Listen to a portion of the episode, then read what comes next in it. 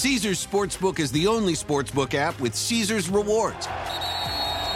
That means win or lose, every bet brings you closer to the types of perks only Caesars can offer, like hotel stays at over 50 iconic destinations, bonus bets, daily profit boosts, tickets to the game, dining, and so much more. Whether you're a new or existing customer, Caesars Sportsbook is always rewarding. Must be 21. Gambling problem? Call 1 800 Gambler. Caesars Sportsbook. Don't just spectate, participate. Is America's primary system working? Is the Electoral College still the best process for electing a president?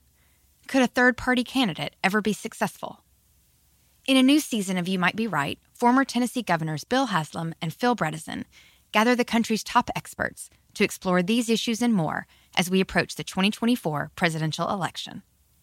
Listen to You Might Be Right, a new podcast from the Baker School at the University of Tennessee, available now wherever you get your podcasts. Noticia en NTN 24. Hola, soy Moisés Naim y usted está escuchando una parte de mi programa de televisión.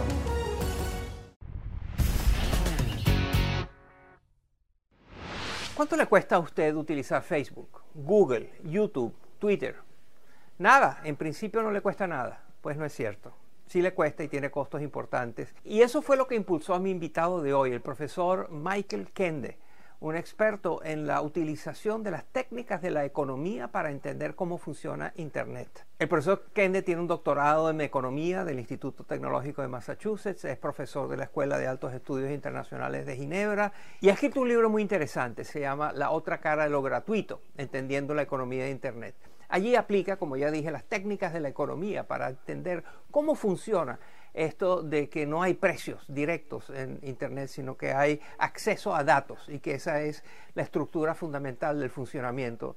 ¿Cuánto va a durar? ¿Cómo nos afecta? ¿Qué consecuencias tiene? Todas estas y otras preguntas muy interesantes en mi conversación con Michael Kende. A continuación.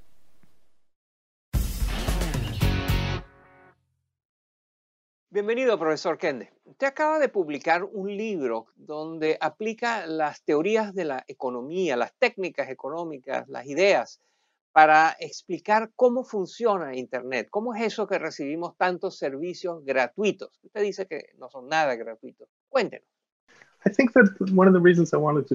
Creo que una de las razones por la cual quería hacer este libro es para explicar la economía de lo que llamo la otra cara de lo gratuito, las desventajas de que muchos servicios en Internet sean gratis. Lo gratuito es un precio especial para muchas personas y eso impacta cómo abordamos la privacidad y cómo las compañías abordan la ciberseguridad. Por ejemplo, puede que entendamos los riesgos de privacidad que existen, pero probablemente usemos servicios como Facebook, en los que la data que entregamos es parte intrínseca del servicio. Esto es lo que llamo la paradoja de la privacidad. Nos gustan los beneficios inmediatos y tendemos a ignorar los potenciales riesgos a largo plazo. Esto tiene que ver con la economía del comportamiento. Es decir, aunque sí sepamos qué pasa con nuestra información, puede que no tomemos decisiones racionales. Es simplemente parte de quienes somos. ¿Usted cree que estas compañías tecnológicas, las grandes plataformas como Facebook, por ejemplo, tienen conductas anticompetitivas, hacen cosas que inhiben la competencia? Bueno, de eso es difícil de argumentar. Lo que solía ocurrir con las industrias tradicionales para las cuales se crearon las leyes antimonopolio es que una vez las compañías obtenían poder de mercado, subían los precios pero la mayoría de estas compañías tecnológicas ofrecen servicios gratuitos. Entonces es difícil identificar cuáles son los parámetros para medir el poder de mercado de empresas como Facebook o Google. Uno de los medidores podría ser la información. En lugar de subir los precios, estas compañías podrían aumentar la cantidad de información que recopilan sobre nosotros y lo que hacen con ella. Consideremos el caso de Amazon, que conoce cada búsqueda que hacemos y cada decisión que tomamos como consumidores. Amazon nos entiende muy bien y ha comenzado a crear sus propios productos llamados Amazon Basics. Una de las acusaciones que se hace es que Amazon sabe muy bien a qué mercados ingresar y a qué precios vender sus productos en base a que tienen esos datos. En su libro usted también nos explica que en el mundo hay una gran asimetría de data, de información, que hay países ricos que tienen también mucha riqueza en datos, en información, en estadística, y países pobres que no la tienen tanto. Háblenos de eso, por favor. La información es también el puente hacia el futuro. Será utilizada, por ejemplo, para entrenar la inteligencia artificial. Pero en los países en desarrollo no hay suficientes datos recopilados. Por ejemplo, Uber recibe mucha información sobre los lugares a los que se desplaza la gente y podrían usarla para desarrollar taxis que se manejan solos. Pero si bien Uber tiene muchos datos de ciudades como Washington, D.C. o Ginebra, la empresa opera en apenas 10 ciudades de África subsahariana. Así que no tienen casi ninguna información de esta región. Los asistentes de voz como Siri o Alexa son otro ejemplo. Estas máquinas están bien entrenadas con los datos de este lado del mundo, pero también deben aprender dialectos y acentos. Y para gran parte de África no hay datos tampoco.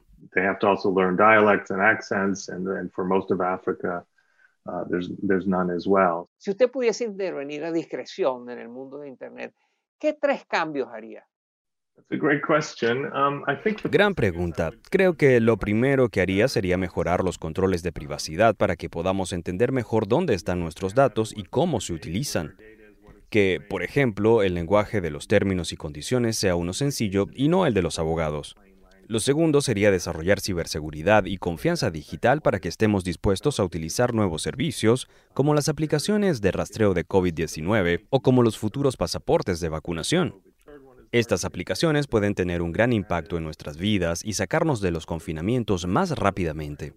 Pero hay tan poca confianza que la gente no quiere usarlas. Y en tercer lugar, creo que el ingenio debe ser aprovechado y necesitamos crear las condiciones para que tanta gente como sea posible pueda entrar al mercado y que así los nuevos servicios puedan ser creados por cualquiera y para cualquiera. El profesor Michael Kende, autor de un libro titulado La otra cara de lo gratuito, que es sobre Internet, eso de que damos nuestros datos a cambio de servicios que nos interesan. Es un tema importantísimo y que va a estar cambiando de manera muy acelerada en los próximos tiempos. Muchas gracias por estar con nosotros, profesor Kende. Gracias. Thank you very much. Uh, it was a great pleasure. Esto es Efecto Naim. Puede verlo todos los domingos por NTN 24, a las 7 de la noche en Washington, a las 6 de la tarde en Bogotá y a las 4 de la tarde en Los Ángeles. Caesars Sportsbook is the only sportsbook app with Caesars rewards. That means win or lose, every bet brings you closer to the types of perks only Caesars can offer, like hotel stays at over 50 iconic destinations, bonus bets, daily profit boosts, tickets to the game, dining, and so much more. Whether you're a new or existing customer, Caesars Sportsbook is always rewarding. Must be 21. Gambling problem? Call 1 800 Gambler. Caesars Sportsbook. Don't just spectate, participate. Is America's primary system working? Is the Electoral College still the best process for electing a president? Could a third party candidate ever be successful? In a new season of You Might Be Right, former Tennessee governors Bill Haslam and Phil Bredesen gather the country's top experts to explore these issues and more as we approach the 2024 presidential election. Listen to You Might Be Right, a new podcast from the Baker School at the University of Tennessee, available now wherever you get your podcasts.